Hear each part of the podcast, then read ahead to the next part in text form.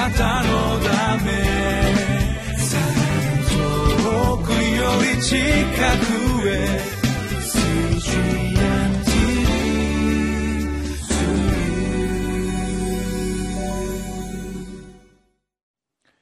皆さんこんにちは。博多キリスト教会の三見武と申します。今日は1月の30日。聖書の箇所はコリント人への手紙第1の12章の12節から20節までの御言葉となります。題目は一つの御霊にあって完全な体多様な器官です。共に御言葉に耳を傾けていきましょう。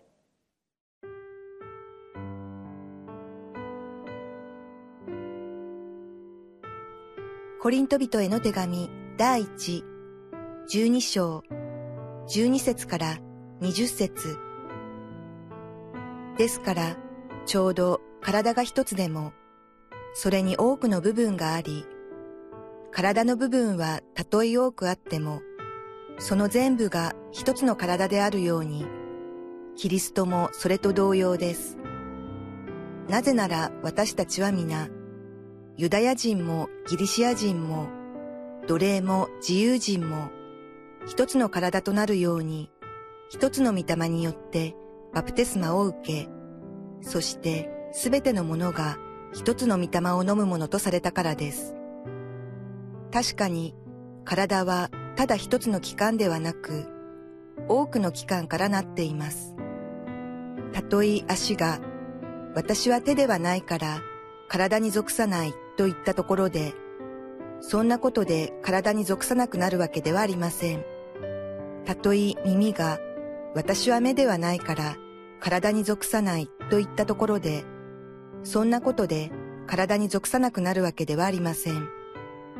もし、体全体が目であったら、どこで聞くのでしょう。もし、体全体が聞くところであったら、どこで嗅ぐのでしょう。しかしこの通り、神は御心に従って、体の中にそれぞれの器官を備えてくださったのです。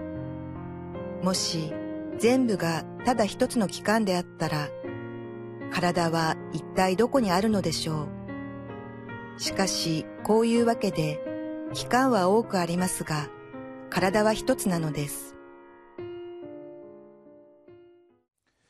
先日の箇所では、御霊とその現れである賜物について書かれていました。御霊は一つですけれども、その賜物は多様であるということです。え今日の箇所は、続けてこの教会について、えこの教会がキリストの体でありえその部分についてえ書かれています。12節13節を見ますとこう書いています。ですからちょうど体が一つでもそれに多くの部分があり体の部分はたとえ多くあってもその全部が一つの体であるようにキリストもそれと同様です。なぜなら私たちは皆ユダヤ人もギリシャ人も奴隷も自由人も一つの体となるように一つの御霊によってバプテスマを受けそして全てのものが一つの御霊を飲むものとされたからです。あります。私たちは民族も社会的な身分も皆違います。それにもかかわらず私たちが一つとされているのはこの一つの御霊を受けたからであります。ここで私たちが気をつけたいことはこの御霊によって生まれ変わったクリスチャンであればこの御霊をすでに受けているのでありそしてこの御霊によって私たちはすでに一つとされているというこの事実であります。すなわち御霊による一致というのは何か私たちが作り出していくそのようなものではなくてすでに御霊を受けた時に与えられているものであるということ。であります。しばしばこの一致が必要な時に私たちは一致しましょうとそのようなスローガンを叫ぶ時がありますけれどもそれは一致がない時にそのように叫ぶわけであります。しかしここで見ますと私たちはすでに御霊にあって一致が与えられているということです。ですから次に私たちが願うべきことはその一致を保つこと。それが大切だと。いうことになります。エピソビトへの手紙の4章の3節のところを見ますと平和の絆で結ばれて御霊の一致を熱心に保ちなさいというふうに書かれています。確かに、えー、民族も違い社会的な身分も違います。ユダヤ人もギリシャ人もおりまた奴隷人もそして自由人もいます。最近では日本の教会では、えー、日本人以外の方々もたくさん、えー、いらっしゃいます。豊かな人もいればまた貧しい人もおります。しかし驚くべきことに私たちはすでにこの御霊によって一つとされているということです。ですから私たちはあこの一致を作り出すというよりもその与えられた一致を熱心に保つことが重要であるということです。そしてまた14節を見ますと確かに体はただ一つの器官ではなく多くの器官が多くの器官からなっています。そのように書かれています。ここからこの体と器官ということが出てきます。この体には実に多種多様な臓器器官があります。それらが有機的に緊密に結び合って一つの体を形成しています。それは実に神秘的な絶妙な神秘だということができます。この医学が発達した現代においても新しい発見が今も継続してなされています。そこには驚くべき調和が見出されるわけであります。ここで重要なことは2つあると思いますが一つは神様は御心に従ってそれぞれ異なった期間を備えてくださったということです。18節を見ますとしかしこの通り神は御心に従って体の中にそれぞれの期間を備えてくださったのです。そのように書かれています。この目とそして手それは全然違う働きをする器官であります。しかしそれぞれが体の一部の器官です。このここで考えてみることができることにこの多様性の需要ということがあります。私たちはこの世の中でこの生活する中でこの間違った寛容さを持って受け入れることまた逆に全く他のものを受け入れない非寛容というものを経験することがあります。この誤った寛容さというものはこの多様なものをそのまま受け入れる。それがたとえ間違ったものであっても善悪の区別なく受け入れる。そのような態度ということができます。しかし聖書が言う多様性というのはそれは神様の御前に善である限りすなわち御霊のうちにある限りにおいて認められる多様性。であるということができます。またその逆もありえます。それは違うものは何でも排除しようとする非寛容的な態度であります。自分と違うということによって相手をすぐに否定してしまうそのような態度ということができます。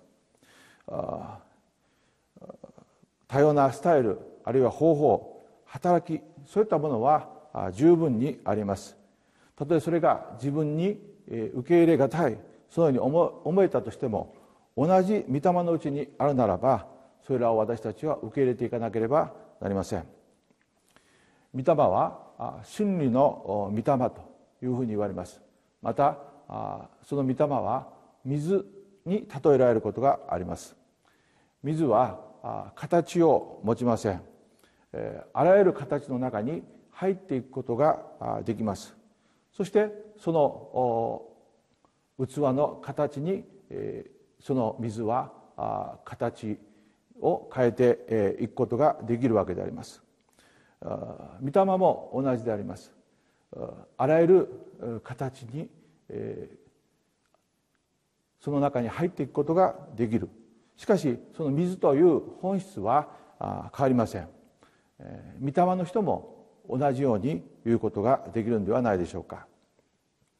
そしてもう一つ重要なことは多くの器官があっても体は一つであると言われていることであります。20節を読みますとしかしこういうわけで器官は多くありますが体は一つなのです。こういうふうに書いています。器官はあ体に所属してこそ器官ということができます。体から離れた器官はありえません。この器官はキリストの体の一部である。そのような考え方が必要であります。私たちは非常に個人主義的な考え方を持った社会の中に生きています。その際に求められることはこの社会的に自立して生きていくことかもしれません。ですから教育においてもそのようなことが教えられていきます。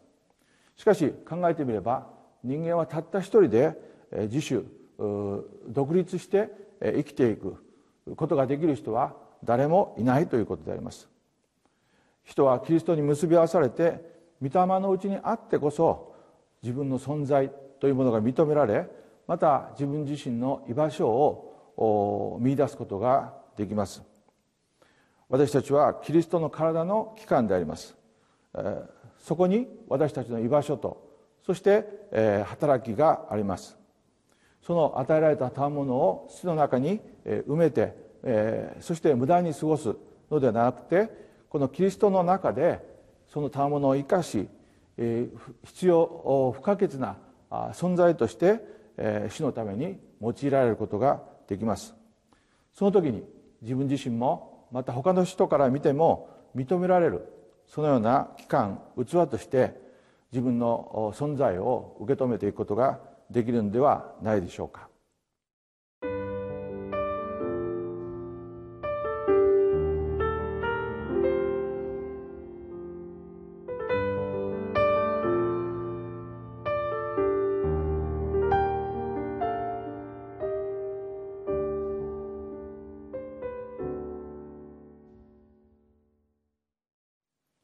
かがでしょうか。私たちは同じ御霊をいただいたものとしてその一致を保ちそしてまた与えられた賜物を用いて私たちはキリストの体の一部として自らの存在を尊いものとして用いられそして歩んでいきたいと思います。お祈りします。天のお父様今日も御言葉によって教えてくださり感謝いたします。どうぞ私たちが自分中心の考えによって歩むのではなくこの御霊を受けたものとしてまたキリストの体の一部として機関として用いられるそのような喜びを持って歩むことができるように導いてください。感謝してイエス様皆によってお祈りします。アメン。あなたのため遠くより近くへ